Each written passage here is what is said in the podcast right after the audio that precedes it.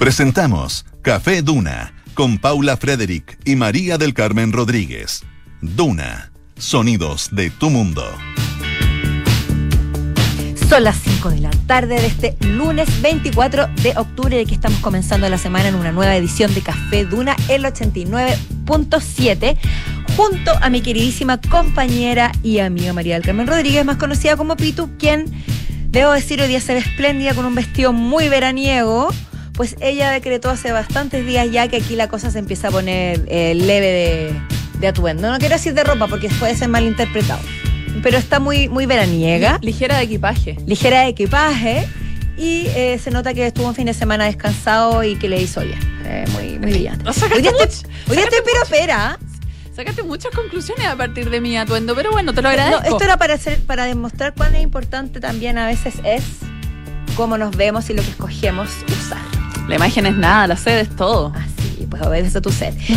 Vamos a la, bueno, la temperatura Hola, para los que nos estén escuchando son exactamente Ya, yo- yo- 26. bueno, ah, me la quería jugar. Ah, ya. ya, dijiste. Olvidar lo que 26, dije. 26. Ya. Pero, pero ¿cómo a cuánto? Iba a, jugármela por 25 ya. Ya, pero 26 como a cuánto. Ah, chuta. Te diría que son, por lo que sentí antes de subir, 26,4. Como a 5. Dios, Ah, casi. pero casi, casi, ya. Ahí estuve, estuve. Está bueno mi termómetro. Así es. ¿Tu fin de semana bien? Sí, estuve, tu- salí a caminar con una amiga, yo con ropa deportiva, ella no, pero Ya. igual hicimos algo. Yo, Pero debieron haberse puesto de acuerdo para no ser el loco. Me parece a mí más razonable. Como eso que una deportiva y la otra no. No, pero sí, estuvo, estuvo bonito, familiar, harta, harta amistad, harta conversa, harta música, todas las cosas que a uno le gusta en la vida. Oye, en todo caso. Hasta pinté mi piscina, ¿viste? Ah, no, te pasaste. Sí, Eh, en todo caso, lo- a mí me parece ahora que lo único que importa es que eh, hay que llegar al viernes. Porque llegamos al viernes y estamos cuatro días. Así es. Y lo más lindo de todo es que cuando, después de, antes de llegar el viernes vamos a pasar por el jueves. Éjale, Que es el aniversario tan esperado por todas. viene. Oye, ese día no vamos a tener programa, no vamos a tener café duna. Eso, pasemos el aviso. Para Pero que no nos van a echar de que menos. no sufran tanto. Porque vamos a tener una programación. Oye, es que realmente ni para Halloween. No, no. No lo digo por los escalofriantes. Va a haber minutos de escalofrío. Yo creo sí. que los escalofríos en este caso son buenos. son buenos. Ni para el año nuevo. No, nada. No, nada, nada. Va a ser una cosa. Pura música va a ser esto, pura fiesta. O sea, viernes chico para todo. Como debe ser, pues si son 27 años. Sí, po. Bueno, los esta 27, radioemisora. ¿no? Re- rememora, anda tus 27. Es una bonita edad, 27. Era bonito, ojalá las tuviera de nuevo, haría algunas cosas. No, no me arrepiento, pero valoraría más ciertas cosas que quizás No me arrepiento de de este por sentado. No, iba a decir algo me- súper terrible. ¿Qué? Los 27 años también es la edad como de la partida de muchos de los Oye, grandes no, pero no le, no le perdón, eso a esta organización. Perdón, perdón, perdón. Paula. Pero es que, ¿qué hago? No, Paula, sí, tocando micrófono, tocando madera, tocando todo.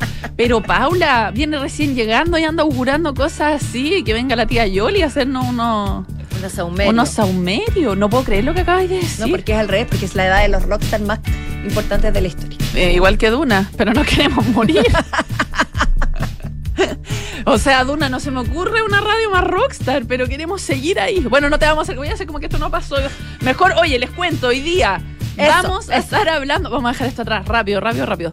Vamos a estar hablando de, mm, no sé si han tenido la oportunidad de ver esta película de Netflix que se llama La chica más afortunada del mundo, que ha, eh, de- protagonizada por Mila Kunis Así es. y que ha tenido mucha polémica en torno, ha habido mucha polémica en torno a ella, primero por algunas escenas que son súper fuertes y lo otro por eh, una revelación que ha hecho la autora del libro en la que se basa, en el que se basa la película. ¿De qué estamos hablando? Espere, espere, que ya les vamos a ya se contar. enterará. Y por supuesto estamos también con nuestros infiltrados. Francesca Ravizza hoy nos trae algo bien polémico que me gustaría indagar más porque la verdad no lo sé. La campaña del terror del United en contra de Cristiano Ronaldo para desprestigiarlo. ¿Qué es esto? Quiero saberlo todo. Y Claudio Vergara. Por supuesto, editor de espectáculos de la tercera, nos va a hablar sobre las memorias que eh, está en el fondo a punto de, de publicar Bono de YouTube, que aparecieron en varios medios de Inglaterra y de Estados Unidos y todas las cosas sabrosas e interesantes que pueden haber en esta biografía del célebre cantante irlandés. Y además reflexionar un poco sobre qué tan importante y qué, cuál es el aporte de la biografía de un cantante, de un artista de esa talla. Oye, es una biografía bien Como a la entretenida. literatura, digamos. Eh, eh, hubo varios adelantos este fin de semana Así es. Y, y es bien entretenida la, la forma de, de construir la biografía que ha hecho Bono porque es a partir de 40 canciones. Entonces él va tomando las canciones y las va hilando de alguna manera con, con sus relatos personales. Así que vamos a ver de qué nos va a ¿A ti hablar. ¿Te gusta YouTube? Sí, no todo, pero sí, sí. Sí. Sí. No te desagrada. Tiene sus momentos. para Sí, sí, no, los he visto en vivo. Yo también. Sí. Por eso te lo pregunto. ¿Nacional? ¿Estadio Nacional? Sí, estuvimos en el mismo lugar y Estuvimos en el mismo lugar, claro. Qué lindo. Qué lindo. Sí, Ya. estuvo, estuvo bueno ese concierto. Yo le agradezco a esta organización que nos ha permitido, nos ha abierto las puertas. Ah, perdón, esto fue por la organización. Fuimos, fuimos hartos de la radio. Sí, Ah, lo pasamos bien, estuvo entretenido. No, yo Fuimos con el polo. Polo, Oye, fue hace harto tiempo. Sí, el polo Oh, ya va a volver. oh, oh. Polo. Ya va a volver, ya va a volver, tengan paciencia. Esta es mi última semana aquí, ¿ah? Lo encuentro triste. Nah. No, ¿tú No, no? no, no, lo estés porque echamos de menos al polo. Ya, pero. Y además yo estaré siempre allá detrás del vidrio para No, acompañarte. pero es que, a ver, si son, el corazón está dividido, no es que no me ponga feliz por el regreso del pueblo. Todo lo contrario. Era que no. Era que no, por favor. Oye, vamos revisando Vamos algunos de revisando, sí, sí. estos ágapes que tenemos para, para estas horas de la tarde. Eh, ¿Puedes partir tú, Tetinka, Sí, contando lo de. Salman? Ay, sí, bueno. Hubo, o sea, finalmente se conoció, se conocieron los, eh, las consecuencias del ataque al escritor Salman Rushdie, que recordemos que aproximadamente hace como, En agosto digamos, fue. dos meses, claro, te iba a decir, reci- eh, recibió un brutal ataque en Estados Unidos cuando iba a hablar en una conferencia y un hombre irrumpió más bien en el escenario y le propinó varias puñaladas. La cosa fue, fue tremenda y esto se supone que está en el contexto de los 33 años de la publicación de su polémico libro Los versos satánicos, por el cual fue, digamos, condenado a muerte por el gobierno iraní. Eh, y, este, y el escritor, que es, de origen británico, en ese momento su- supimos, nos fuimos enterando de que había sobrevivido al ataque, lo que ya era milagroso, pero no estábamos tan eh, al tanto de su estado de salud. Y hoy se supo que lamentablemente perdió la vista de un ojo y el uso de una mano. Mm. O sea, las terminaciones nerviosas de la mano ya le, le permitirán utilizarla. Además, además de tener, dice el parte médico, 15, eh, bueno, más bien es su agente, le dijo al diario El País, ¿Mm? tiene además 15 heridas en el pecho y el torso. O sea, que haya sobrevivido es realmente Sí, no. milagroso. La, viste, bueno, por supuesto no vamos a decir, eh, al menos está vivo, pero son cosas tremendas las que les ocurrieron, pero finalmente dentro de podría ser mucho peor. Y qué increíble todo lo que nos Sí. demoramos en saber sobre su estado Dos de meses, salud. de agosto, Sí. octubre, dos meses. Sí. Se Sí, mantuvo no- muy en reserva. Muy Ahora, yo creo que sigue en recuperación, tengo entendido, ¿no? Sí, Eh, como sí. que todavía no ha sido dado de alta, pero eso ya es lo que trascendió, lo que su agente dio a conocer. Y el principal sospechoso de este ataque, eh, llamado Hadi Matar, que es de un estadounidense de origen libanés de 24 años, que fue detenido inmediatamente después de estos hechos, él se declaró abiertamente inocente. Sin embargo, eh, el juicio al parecer sigue, sigue su curso, Ujú. Aunque él declara su inocencia, Sí, pero, por su- pero no. si fue Imagínate la cantidad de testigos. detenido, claro, en el acto, Ahí mismo, sí. ipso facto. Infraganti. Así que esperamos que se haga la recuperación, nos alegramos por supuesto que, que además de, de la tragedia siga con vida y siga y vamos a poder también probablemente seguir con su con su legado, Sí. con sus obras. Claro, ¿cómo irá esto a afectar en su. Eso es lo que está por verse. Sí. Pero lo que sí hay que condenar es obviamente todos los ataques agresivos. No, fue, yo, es que fue, Fue ese día fue brutal. Yo me acuerdo cuando se conoció la noticia. Fue, brutal. sí. Eso. Bueno, eso es una obviedad, ¿no? Eh, se- seguimos con ataques, pero de otro tipo, porque este fin de semana, entre ayer y hoy día, ha habido nuevamente ataques a obras, eh, unas más. Unas más valiosas que otras, sin querer ofender a la, la imagen de Carlos III, ¿no? Pero Perdón, digámoslo, como obra, como obras. no como persona, No, no, no. como quiero- figura pública. Exactamente, no es que esté pelando a, a Carlos III como ser humano, sino que la obra, eh, su, su imagen de cera en el Madame Tussauds, eh, me parece que es menos valiosa o... No sé eh, si es algo que yo querría ver, no, yo a no. diferencia del cuadro. de Que a mí me parece... Ah, qué bueno que me que Sí. dice eso, porque eh, son raros los museos de yo, cera. yo ¿no? fui en mi, en mi, ju- en mi juventud, cuando fui a Londres a los 17 años, eh, Sí, me, me posé con los Beatles, me acuerdo con el Papa, súper ñoña, como con lo obvio, con lo más típico. Pero no, no, no, no, no le veo la gracia. Una lógica, ¿no? Es como refregarte en la cara que nunca va a poder estar con ellos en carne y hueso. Así que confórmate con el muñeco de cera y date una piedra en el pecho. Yo, yo estuve en la duda en Nueva York. Dije, voy o no voy. Y como que estaba ahí lista Y fue como, ¿por qué estoy haciendo esto? Habiendo tanto que hacer en las ciudades, Sí, no, oye. no, ¿sabes qué? Mejor me, gusta, me gasto la plata en otra cosa. en un musical, no sé. sí, por ul- voy a ver estos último. monos de cera. No, no tiene te van bueno. a saludar, van a tomar Ah, oye, acá tenemos uno también, ¿eh? En Los Condes, sí, pues. Yo pensé No, que aquí en la El Richie, pues míralo.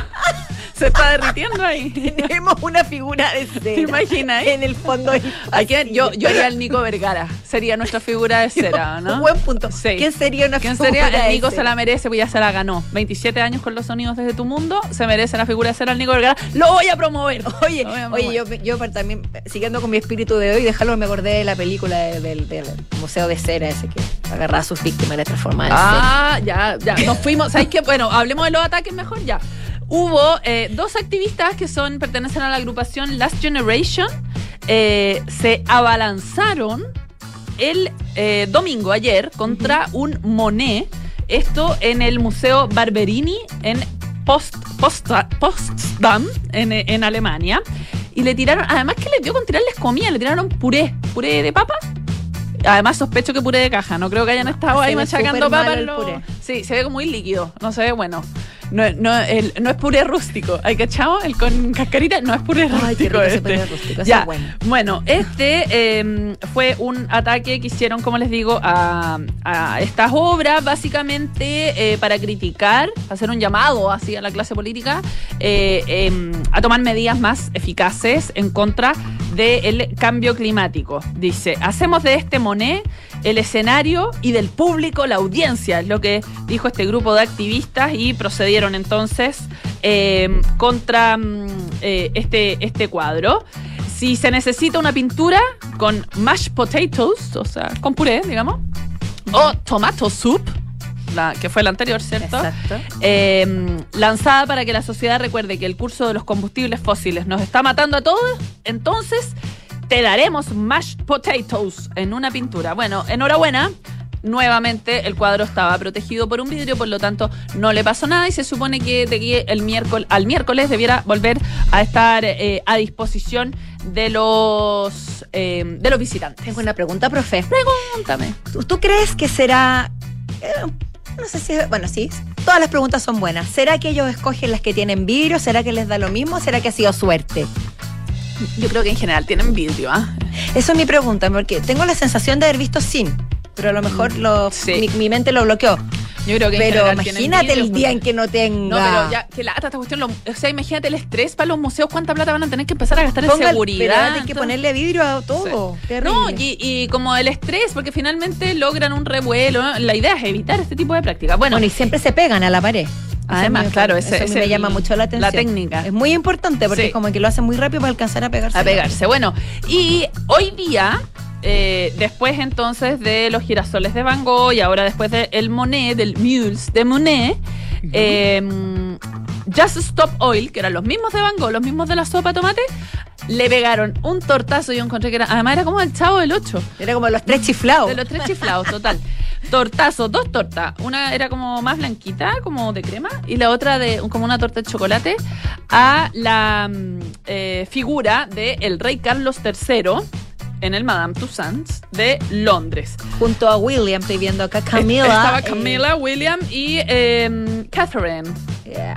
Eh, Todos, Bastante pero, parecido. pero na- oye, ni se inmutaron los otros, quedaron ahí, impávidos. ni se inmutaron, ¿ah?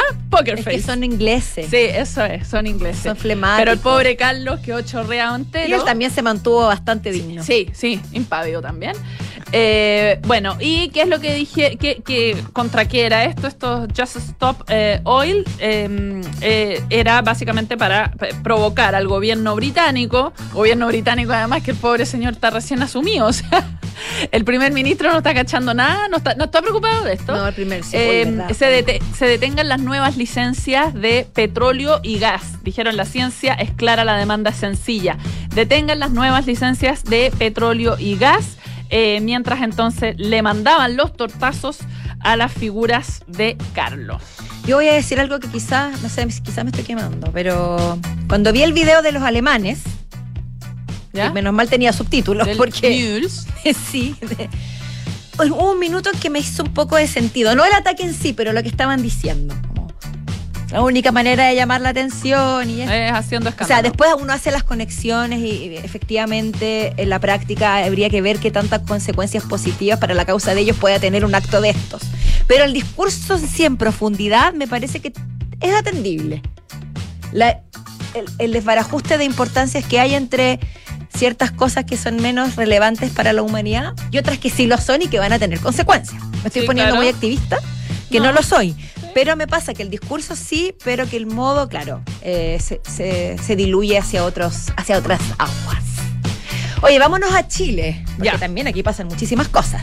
Es cierto. Ahora fue el turno del troleo a Claudio Narea, el ex integrante de Los Prisioneros, que le están cantando prácticamente ¿Por qué no te vas del país? Canción muy utilizada, que ellos mismos hicieron y que se transformó en un sello de- del odio cantado. Cuando la broma se vuelve sobre uno, pues. Exacto. Así But the joke was on me. The joke was on me. Bueno, en fin, ¿qué pasó? Que el ex integrante de Los Prisioneros tuvo que eh, responder a una serie de críticas que se le realizó en, adivina dónde, Ay, déjame dale. pensar. Sí, está difícil. Ya, me la juego, me, la ju- me voy a volver loca, me la juego. Twitter. Tírate a la piscina, no a la Twitter. cara. No, impresionante. No, me sorprendes. Claudio Narea publicó una foto de uno de sus shows eh, que lo realizó en el casino de Pucón, diciendo que estuvo buenísimo. Y este era el tweet. A veces critican por tocar ahí y por usar iPhone, iPhone y por cobrar y no repartir nuestro dinero a los más necesitados y por no vivir bajo un puente. Fuertes declaraciones. Ojalá las próximas generaciones tengan más educación y sean capaces de argumentar mejor. Básicamente fue criticado de inconsecuencia por algunos de los usuarios porque él habría proclam- proclamado siempre una tendencia política más de izquierda o qué sé yo, alegando contra el capitalismo, contra las posesiones materiales. Y luego, por supuesto, que el, cantante, el músico, tiene que sobrevivir y, gana- y ganar su sueldo, digamos, eh, hace conciertos en el casino de Pucón, lo que provocó la ira y sacó ronchas. Yo creo que tiene un, él tiene un buen punto y yo creo que también, eh, ¿por qué lo van a atacar por realizar su trabajo? Que, que es bastante válido. Lo que pasa es que, claro, el tuit que él hizo era, era provocador. Era como algunos me acu- algunas quieren que viva bajo un puente, otros que reparta mi dinero a los más necesitados. Igual le puso cizaña. Ay, no sé, todo esto, ya. Es un reflejo, Pitu. Si sé que puede parecer fútil. Puede oye, parecer yo intrascendente. Nunca, nunca más voy a dar una opinión tan radicalizada, contundente y eh, elocuente sobre algo. Mm. No, por eso, con eso lo dijiste todo. No dije nada, hizo unos ruidos guturales. Pero esa, ese debería ser un, un emoticono o algo. No, quizás lo podríamos Lo poner. ¿Nos podrías grabar eso, Richie? Lo tiramos así como cuando ya no haya nada. Como un perro gruñendo.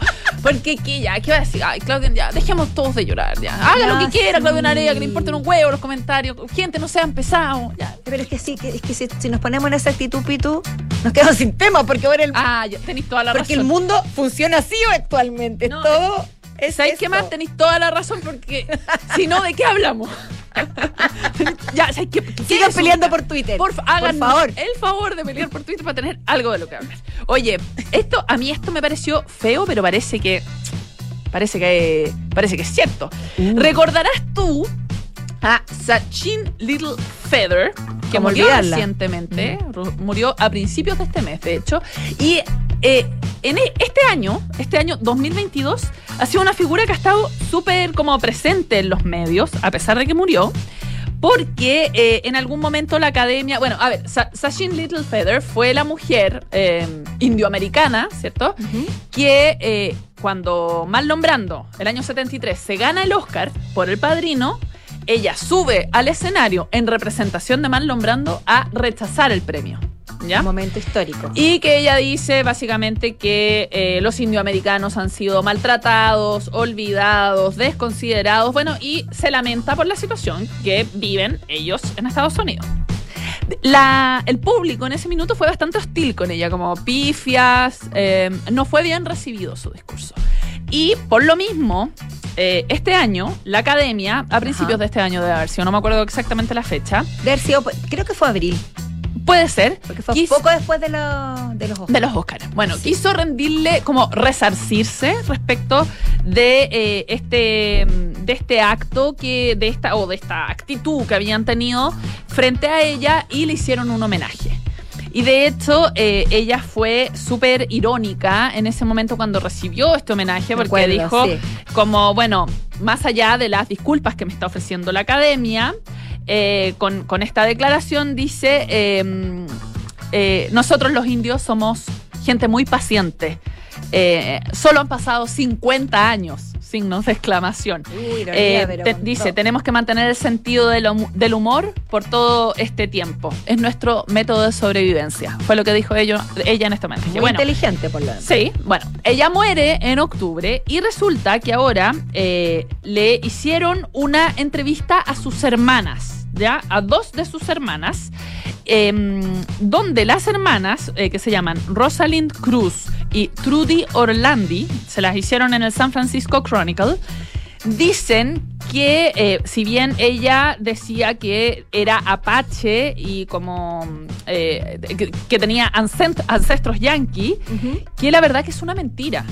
Que es, que- porque ella eh, argumentaba que su padre era el que tenía estos orígenes indios. Ajá. Y eh, las hermanas, entonces, Rosalind Cruz y Trudy Orlandi, han dicho que esto no es efectivo. Habría inventado un personaje, básicamente. Claro, una inventó, identidad. inventó su ascendencia y que es sobre lo cual ella finalmente construyó buena parte de su vida pública. Oh. Eh, eh, lo que dice una de las hermanas, dijo ah, en esta entrevista, dijo, es mentira, mi papá... eh, mi papá, o sea, mi papá era quien era, dijo. No, Ya. no, mi familia viene de México, es lo que dice la hermana. Y mi papá nació en Oxnard, en California. Eh, dijo, ella es un fraude. Es desagradable que como toda, mm, eh, para todos los herederos tribales, eh, lo- la, la historia que ella, ella contó. Y además, dice, está insultando a mis padres. Oye, pero No, impresionante. igual es la- curioso que hubieran que esperan hasta Lo- tiempo es después mismo- de la muerte para sacar a la luz todo esto, lo así que ella se pueda me- defender. Es lo mismo que me pregunté, que, que me planteé yo cuando leí esta historia. Porque ella probablemente habría replicado. Exacto, pero ah, igual hay un trabajo de investigación de la autora del... No es solo una entrevista. A, la- a las hermanas. La autora del artículo es Jacqueline Killer, que ella a su vez sí tiene antepasados eh, indios, ¿ya? Y dijo que eh, el nombre de Little Feather, ¿ya? De esta mujer, eh, su nombre real era Mary Louise Cruz y que no logró encontrar ningún tipo de evidencia de alguna conexión, tanto de ella como de su papá, su papá se llamaba Manuel Ibarra Cruz, hacia eh, ningún ancestro nativo americano. O sea, no es, insisto, no es solo la entrevista, sino que también hubo una investigación no por parte de la periodista que no, no muestra ningún tipo, ningún tipo de, de evidencia. Dijo que eh, contaba una de las hermanas que el papá de ellas era sordo, eh, que había perdido la capacidad auditiva a los nueve años, esto producto de una meningitis que vivió en la eh, que nació y vivió en la pobreza. eh, que era alcohólico el papá y que de hecho habían tenido una vida muy dura, eh, o sea, sobre, eh, eh, sobre rodeadas de abusos, de, de- de malos tratos y que eh, él de hecho el papá estuvo en un en, como en un hogar eh, fue recogido en un hogar pero eh, dice como que de alguna manera eh, Sachin construyó esta esta historia Esa es como una forma también de salir adelante y de, de, de tom- Chuta, tener pero- un lugar. No, yo no la estoy justificando, pero probablemente era una manera de, de tener un lugar en, en la sociedad. Claro, de hecho las hermanas dicen como yo me imagino que la forma que tuvo mi hermana de superar los traumas de nuestra infancia fue básicamente a través de una, de una fantasía. Vivió una fantasía y murió en una fantasía. mismo, ya no está entre nosotros, así que quién sabe cómo habría reaccionado. Bueno, vamos a la música, Pito. ¿Te Vamos parece? a la música. Esto es Nuoset. Never forget you. What you drinking? Rum whiskey? Now won't you have a double with me?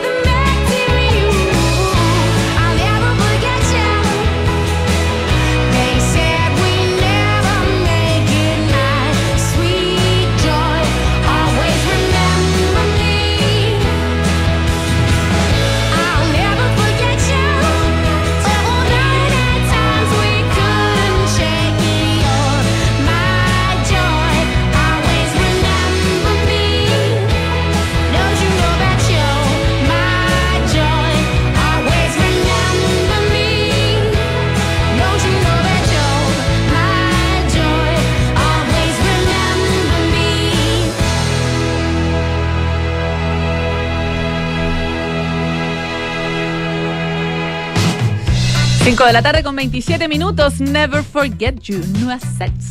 Aquí en Café Duna. Canta ese tema, lo A mí también. Como que me llena de no sé qué. También es como de verano, ¿no? Sí, bello, me encanta. Oye, comentábamos al inicio del programa respecto a la película The Luckiest Girl Alive o La chica más afortunada del mundo, que ha sido uno de los grandes éxitos de Netflix, Sí. por lo demás, protagonizado por la actriz Mila Kunis. Muy, muy talentosa ella, muy linda, a mí me gusta muchísimo. Siempre Ay, ¿sabes quién la es la, otra actriz que sale? Que no me sé su nombre. Estoy como lo, el, el que cuando uno empieza como. Sí, esa que empiezan a sale, llegar los La que es amiga, claro, no. Eh, es la que sale en Succession. ¿Tú no viste Succession? Sí, pero no la he visto entera, he visto algunas. Ya, es que el hermano mayor de los Succession, Sí. el que es medio leso y que quiere ser Ah, era la, presidente de lleva una Unidos, polola a la casa. Es la polola. Sí. Es que mientras veía la película, te juro que me estaba mateando. Yo, ¿quién es esta mujer? ¿Qué es esta mujer? Y de repente, flash. La amiga, la mejor amiga, La mejor amiga. que siempre Que tiene era bien rol- amorosa. Sí, era como bien apañadora. Ya. ya. Menos mal, porque Es como la, la- la necesitaban. la necesitaba porque la pobre, bueno, no les vamos a contar sobre la película, pero pasa. Igual tenemos por- que contar, yo creo. O sea, claro, no me voy a contar detalles, pero sí, ella sufre una violación masiva y además, eh, además es parte de un tiroteo en un colegio, en el colegio en el cual ella Listo, les matamos la película. No, pero es que, es que si no, no podemos hablar de esto. que, ¿sabéis Sí. qué? Si no la han visto ya están súper atrasados, Sí. ya llega esta semana en Netflix. No, pero al final esta es una historia real, les contamos eso, que no importa tanto lo que sucede, sino cómo se cuenta. Sí. Y eso es lo que estaba en el ojo del huracán, debido a las escenas explícitas de violación, no solo una, sino que tres. Que esa, no les vamos Es que- a dar es que, eh, eh, Porque es como una pandilla. Claro, no es que, claro, porque fue una, en el fondo fueron varios los que habrían violado a esta chica a los, a los 15, 16 años. Miento, a los Sí, por ahí. 14. 14, 15. Sí, por ahí. Y además de la polémica que ha causado esta, esta- estas escenas explícitas, me acuerdo, por ejemplo, de películas como esta, de- esta francesa, que, ay, No que era, una, era una, una violación muy larga, que irreversible. Ah, sí, sí, sí, sí. Me acuerdo que fue como de las primeras Sí, escenas. Bueno, y también razón. volviendo a Marlon Brando, eh, Sí, por el último tango en París, etcétera. Y además de esta discusión, hoy eh, se supo, y a- al menos aquí lo cuenta Bio Bio Chile, que la escritora, quien habría lanzado un bestseller en el año 2015 en el New York Times y que habría transformado en un O sea, que, que se convirtió bestseller del New York Times. Claro, se convirtió, tienes razón, no es que la, lanza un bestseller. Habría confesado que en el inicio ella nos dio, nos dio a conocer que la historia era real. Mm. Ella escribió esta historia, la dio a conocer, se transformó en un bestseller, y cuando ella iba de gira, la gente le preguntaba, pues casualidad, ¿eres tú la protagonista de esta historia? ¿Te ocurrió a ti? Y ella decía, no, la inventé, ¿no? Y como que trataba de escudarse, porque para cabeza. ella era muy traumático y se puede llegar a entender. Obvio. Pero finalmente ella ha revelado, se liberó y dijo, en verdad fui yo la chica Y- que sufrió esta violación a los 15 años en un colegio, por lo demás, eh, un detalle, no es un detalle, de alta sociedad, Mm. de, de alta Yo- a mí me pareció bien, bien impactante como ella relata, eh, a partir de, la- de- de las declaraciones, no en la película, cómo, eh, porque finalmente las personas que han sido víctimas de abuso sexual o de violación, decía que se le acercaban eh, en la firma de libros y cosas Claro. por el estilo, como muy agradecidas del relato que hacía, a pesar de lo cruento que es y todo, porque finalmente eran personas que lograban como, o sea, que, que sentían que alguien había conectado con sus relatos. Y eh, ella comenta que veía la desilusión Al ver de que no las era, víctimas, claro. cuando ella decía, no, en realidad no, no es real, o sea, no, no, me, no, no es real, no me pasó, no, no". Entonces que de alguna manera eso la presionó a, a contar eh, la verdad, porque mm, eh, eh, era una manera también como de hacer justicia con las otras víctimas. Y lo otro que me pareció súper impactante es que ella cuenta que, bueno, porque como tú decías, existe por un lado esta violación de una pandilla, que es, o sea, que ya por sí es un hecho macabro, macabro, que el- Claro. y que en la, en la película la verdad es que es bien, es súper perturbador.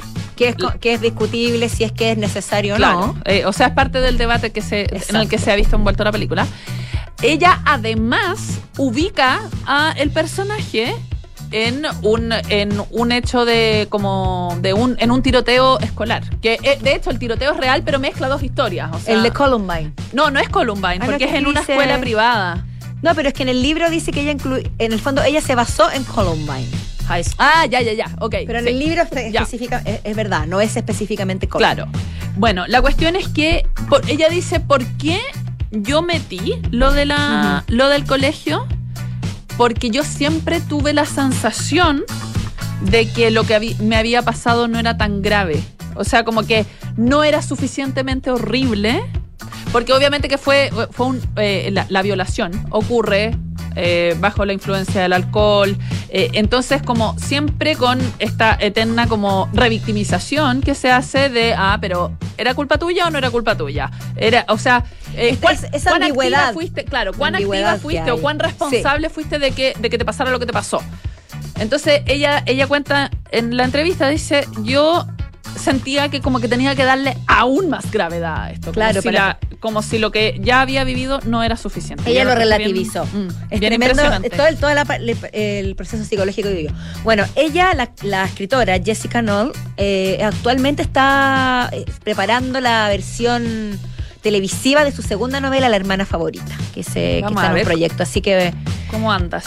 Les me parece, para cerrar, me parece interesante y esperanzador que a pesar de la, una experiencia traumática tú lo puedas materializar, de- desarrollarlo y darlo a conocer de manera... Bueno, y es lo mismo que en la y- película, ¿no? Sí, exactamente. Así que Son las Todo bien. 3, vas las 3 Por de la tarde, cualquier cosa. Las 5 de la tarde con 33 minutos. Eso, momento preciso para hacer un corte y volver en unos, min- en unos minutiquillos más con nuestros infiltrados. con Francesca Ravizza y Claudio Vergara que ya están rondando el lugar.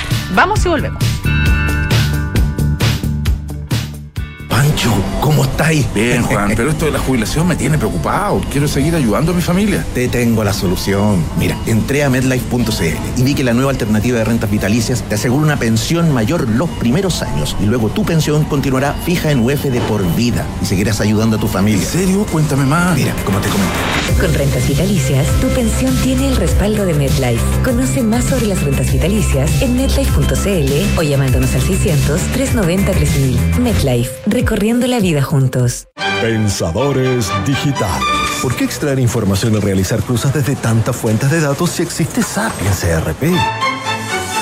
Esta empresa está pensando digital. ¿Y la tuya? Súmate a la nueva forma de gestionar tu compañía contratando Sapiens, el ERP para medianas y grandes empresas de Defontana que te conecta al único sistema digital de gestión empresarial, inteligencia de negocios, recursos humanos, bancos y mucho más. Piensa digital con Sapiens desde 10 UFs mensuales en defontana.com.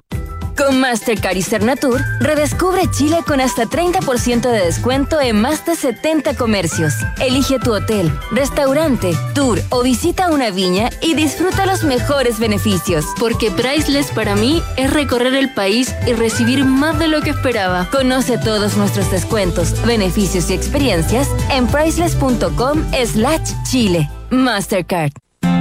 Vivir conectado todos los días con la naturaleza es posible en Edificio QB, un proyecto de inmobiliaria Hexacón en el Parque Cauciño Macul.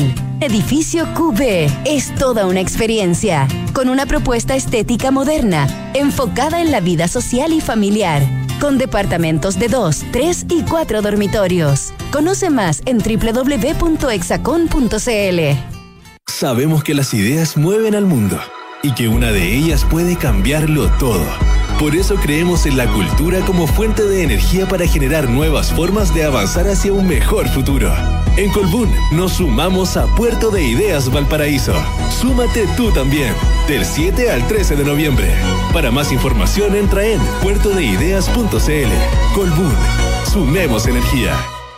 Sofía querida, no quiero que te asustes. ¿m? Quiero contratar anticipadamente los servicios funerarios de María Ayuda. Quiero estar preparada y tranquila. Abuelita, te encuentro toda la razón. Y así, cuando llegue el momento, yo y todos tus nietos te podremos despedir con la seguridad que así querías que fuera. Descubre la tranquilidad de acceder a una compra anticipada de servicios funerarios, ayudando a los miles de niños y niñas de la Fundación María Ayuda. Más información en funerariamariaayuda.cl.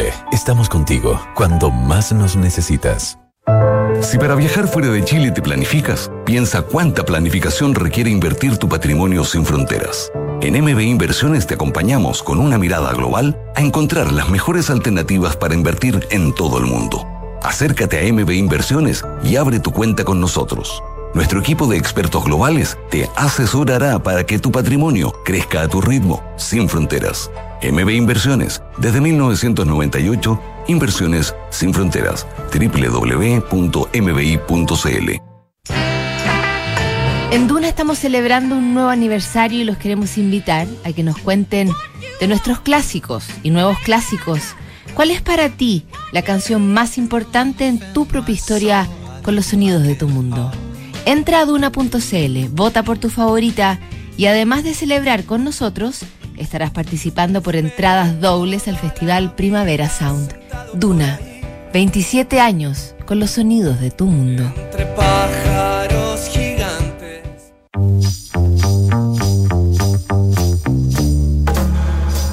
Son los infiltrados en Café Duna. Son las 5.38 de la tarde y seguimos aquí en Café Duna el 89.7 dando inicio a nuestros infiltrados de día lunes, comenzando la semana con Francesca Ravizza, periodista deportiva, y Claudio Vergara, editor de espectáculos de La Tercera. Hola, Sean hola. ustedes muy bienvenidos. Muchas gracias. Gracias. Gracias por la presentación. Parti- Ya, la- ¿Qué partimos con el cagüín de la Francesca. Estamos con el- ¿Qué, qué es esto de que quieren desprestigiar a Cristiano Ronaldo? ¿Por qué querrían hacer una cosa así? ¿Qué está pasando en este Básicamente porque es pesado. po. Es que, oye, pero qué increíble cómo, cómo le ha boicoteado la vida a ese hombre la pesadez. O sea, a mí Sí, me parece pesado, pero soy tan inexperta en el tema que no, no sé si había algo más. Él tiene, bueno, Ya. eh, el ego de Cristiano Ronaldo es altísimo, básicamente porque es uno de los mejores jugadores de la historia del mundo, pero no es una justificación porque Lionel Messi al- a, a a- a la apariencia, lo que se ve, no es así.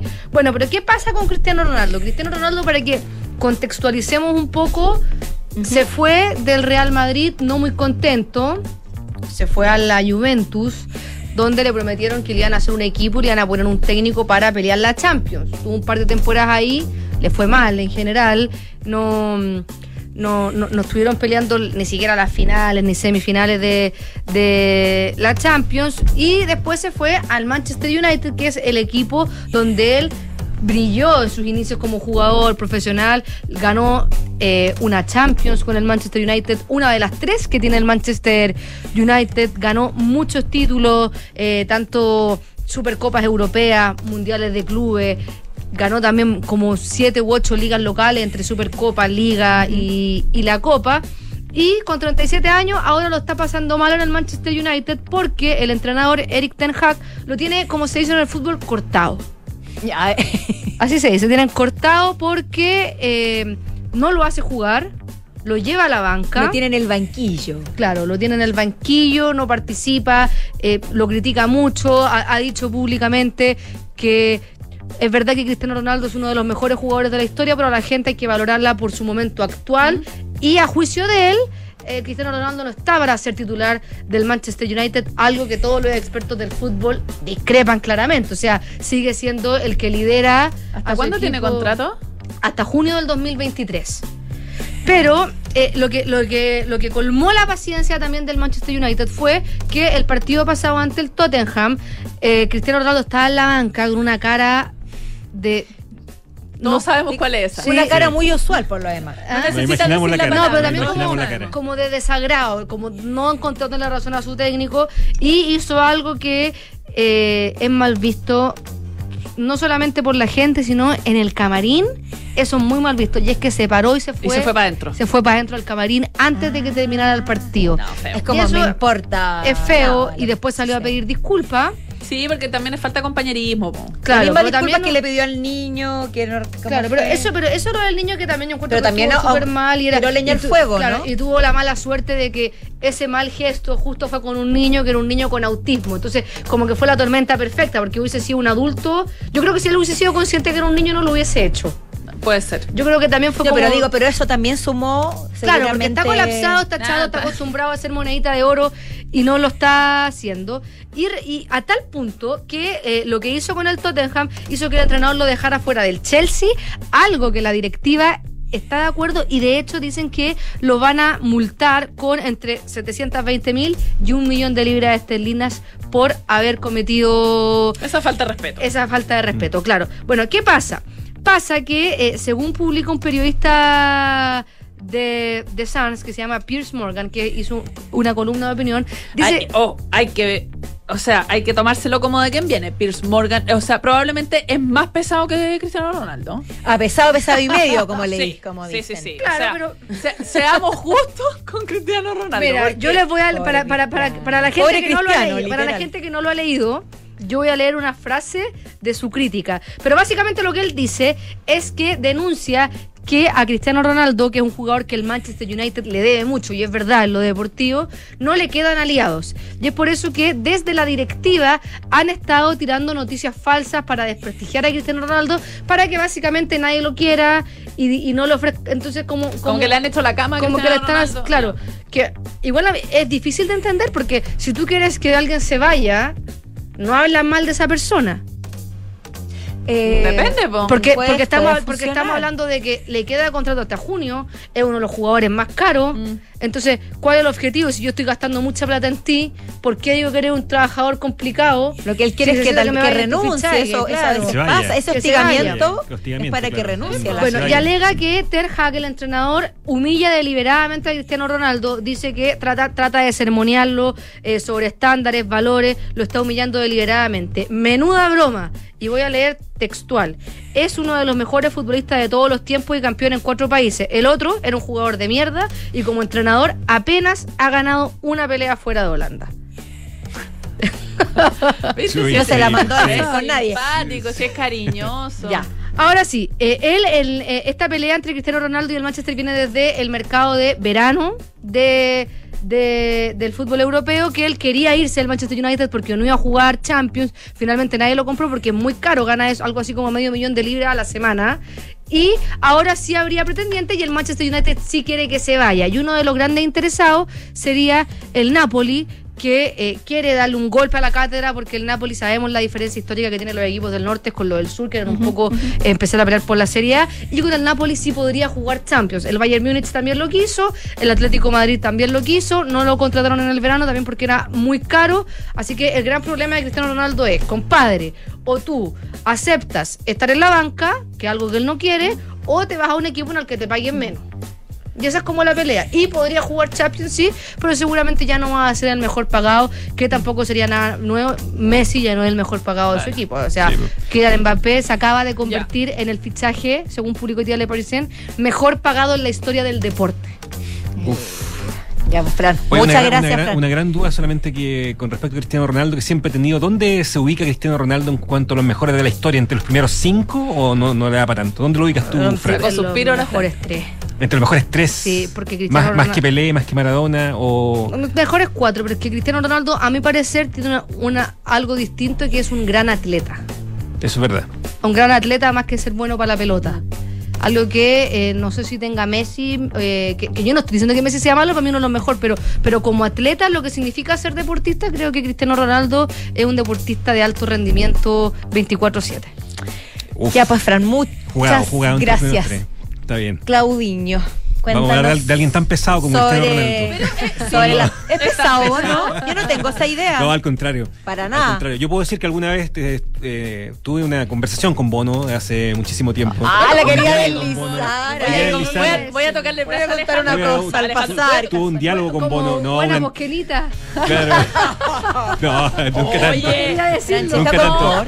¿Qué te No, pasa fue- con Kenita? No te metáis con Kenita. Fue un diálogo periodístico simplemente. Fue una entrevista periodística de un par de minutos y no, era un tipo muy simpático, era un tipo además que, su- bueno, él debe estar respondiendo las mismas preguntas durante décadas y le Oye, respondía sin ninguna clase de... Es un valor totalmente. Andaba con los ojos no polarizados totalmente. Yo creo La que misma claro. cara de Cristiano Ronaldo en la banca. No, yo creo que el- pero lo, lo que sucede es que yo creo que Bono genera cierto anticuerpo. Bono genera una sensación hasta el día de hoy como ser un artista que eh, defiende a los países pobres, pero a su vez gana una millonada, cobra mucho por las entradas, pero Igual que Narea. Claudio Narea, estaba pensando Ah, igual que estamos mismo. comparando Bono con Narea, bueno, No, ya, que comparación hablamos de- de eso, entonces se nos vino Claro. a la mente. sí. Pero bueno, eso pasa con todos los artistas, la verdad. Obvio, que viven po. como millonarios, pero defienden causas que de pronto no tienen nada que ver o Bueno, tienen que pero ver con sería peor que privado. defendieran causas de de millonarios. que defendieran causas de millonarios. Eso sería mucho peor. Yo siempre Mucho cre- he- peor. creído lo mismo. Por Sí, último, defienden causas del tercer mundo y de países necesitados Obvio. Y algo ayudan a crear conciencia sobre esa clase de necesidades y esa clase de situaciones. pues. Así que por ese lado a mí me parece muy válido lo que hace Bono como hace mucho otro. Ya, ¿Y te parece de la la biografía? Eso. Bueno, el primero de noviembre viene una biografía que va a salir en inglés, eh, proba- probablemente con edición en español para el próximo año, llamada Surrender, eh, 40 canciones, una historia que es un libro de memorias, un libro autobiográfico, donde Bono por primera vez revisa su vida. ¿Qué pasa con los libros autobiográficos? Que por lo general eh, es, es la historia oficial, naturalmente. Muchas veces los artistas los sacan para evitar que otros cuenten su propia historia. Y, eh, pero, pero todos mucha- sabemos que es más amorosa que. Mu- Sí, pero muchas veces los artistas sí entran en eh, un poco descascarar su historia a niveles bien profundos. O sea, ha pasado desde eh, Keith Richard con Richards, Live, claro, con Patti Smith, con Éramos unos niños, sin ir más lejos. Luis Miguel en esta suerte de autobiografía que hizo con la serie Netflix, sí contaba muchas verdades acerca de su padre, Claro. acerca de la desaparición de su madre. Pero al mismo o sea, tiempo sí, tiene el- sí tienes el control. Tienes el de lo control de lo que cuentas. Porque finalmente. si no puede suceder que escriban algo sobre ti. Y ahí sí que se puede ir de y las manos. Mejor como ser- dices tú, partir tú. Y, O sea, con- tú ves y con- cuánto sueltas. y contarlo descarnado, contarlo tú mismo finalmente. Claro. Y es lo que ha hecho Bono y según adelantó eh, The Guardian en particular este fin de semana, lo que se va a contar o lo que Bono ha contado acá son historias, la verdad, muy personales que hablan de un tipo bien grandilocuente, que hablan de un tipo bien seguro de sí mismo, que hablan de un tipo consciente de que en algún momento era la estrella número uno del mundo, como lo fue en algún momento Bono y en particular YouTube como el grupo más importante del planeta, y de un tipo arrojado en eso. Eh, por ejemplo, habla de la relación con su padre. Bono perdió a su madre cuando él tenía 14 años y habla de la relación con su padre, que su padre nunca aceptó que él tuviera el trabajo de ser un cantante. Siempre le decía, dedícate a otra cosa, ten un trabajo de verdad, no te dediques a ser músico, no te dediques a ser artista, que probablemente es lo que le dicen a muchos músicos. auditor. Estudia para, Te peri- estudia para periodista, Claro. te va a asegurar la vida. Te va a asegurar estudia. Estudia para- periodismo, decían, te Estudia bien, periodismo, decían, decían. te irá bien, te, te ganarás mucha plata, decían. ¿no? Oye, no seamos mal agradecidos. No, Sí, estamos, bien estamos acá felices. Estamos acá felices.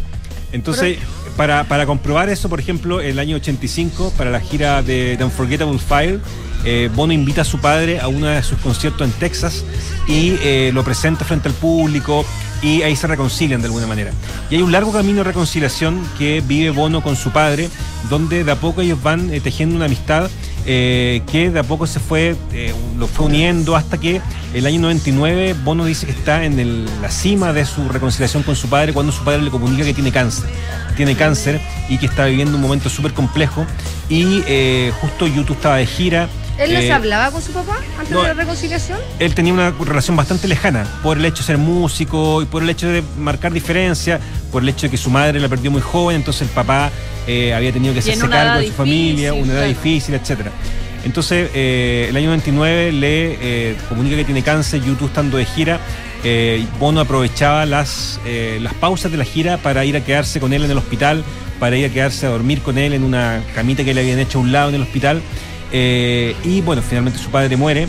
Y Bono después dice que a través de una entrevista con la Rolling Stone, con el editor de Rolling Stone, con Jan Benner, eh, dice que eh, descubrió que le tenía que pedir perdón a su padre de manera póstuma y se va a una capilla en Francia donde a través de un acto eh, litúrgico y un acto muy bono todo esto, eh, le pide perdón a su padre eh, de manera póstuma y por todo lo que le había hecho sufrir, tomando en cuenta que se habían distanciado, nunca habían tenido una buena relación una relación muy sana, por tanto eso, eso sucede. Tobiño, se nos pasó el tiempo volando. Pero la biografía está muy buena. Eso te iba a decir, déjanos dicho dónde. este, hay algunos adelantos como para. Hay algún adelanto en. Guardian, eh, hay ¿Ya? una entrevista en el New York Times dando vuelta ¿Sí? y por supuesto que va a estar disponible en Amazon Ajá, a partir del 1 de noviembre para toda la gente que lo quiera leer en inglés y que pueda tener esa, esa posibilidad, lo pueden cargar y esta biografía donde habla de su amistad con Obama, de cómo formó YouTube, de cómo le cargaba su pelo largo durante los años 80 y su corte de pelo eh, más, más, más largo hacia atrás. Como pichanguero, Como así. pichanguero, exactamente. Oye, y lo bonito además es que está cruzado por estas canciones, o sea, que son Y sus que- y que son historias con cruzadas canciones, exactamente. claro, Oye, con nada precargado, ¿se acuerdan? YouTube que tenía precargado su álbum en el iPhone. Bueno, eso dice. Lo- también lo habla. Eso También habla. lo habla, ¿no? Eso habla, Sí. dice que eso fue culpa de él. Dice que todo el mundo odió a YouTube a partir de ahí. Yo, que, que una de ellas. Que yo creo que eso fue un punto de quiebre de YouTube y dice que fue por culpa de él y él lo asume como tal. Sí, porque él, que claro, decía como yo les quería hacer un regalo y no caché Y- que estaba invadiendo a la gente. Y no caché que haya gente que le cargaba YouTube, que puede, que puede ser en este mundo, digamos. Claro, es un derecho, es un Es un derecho derecho que que te puede cargar YouTube, digamos. Gracias, Claudio. borrarlo. Gracias, Fran. Llegamos al final. De Café Duna. No hay nada que hacer. No, si hay hay algo que plazo hacer. que, no se cumpla. Ni deuda que no se pague, Pero pero, lo- sí hay algo que hacer, porque Radio Duna no para. Así es. Non-stop. Ya vienen las noticias junto a María José Soto y luego. tar- Va, tarde Duna, nada que ver. Yo quería volver, qué pena.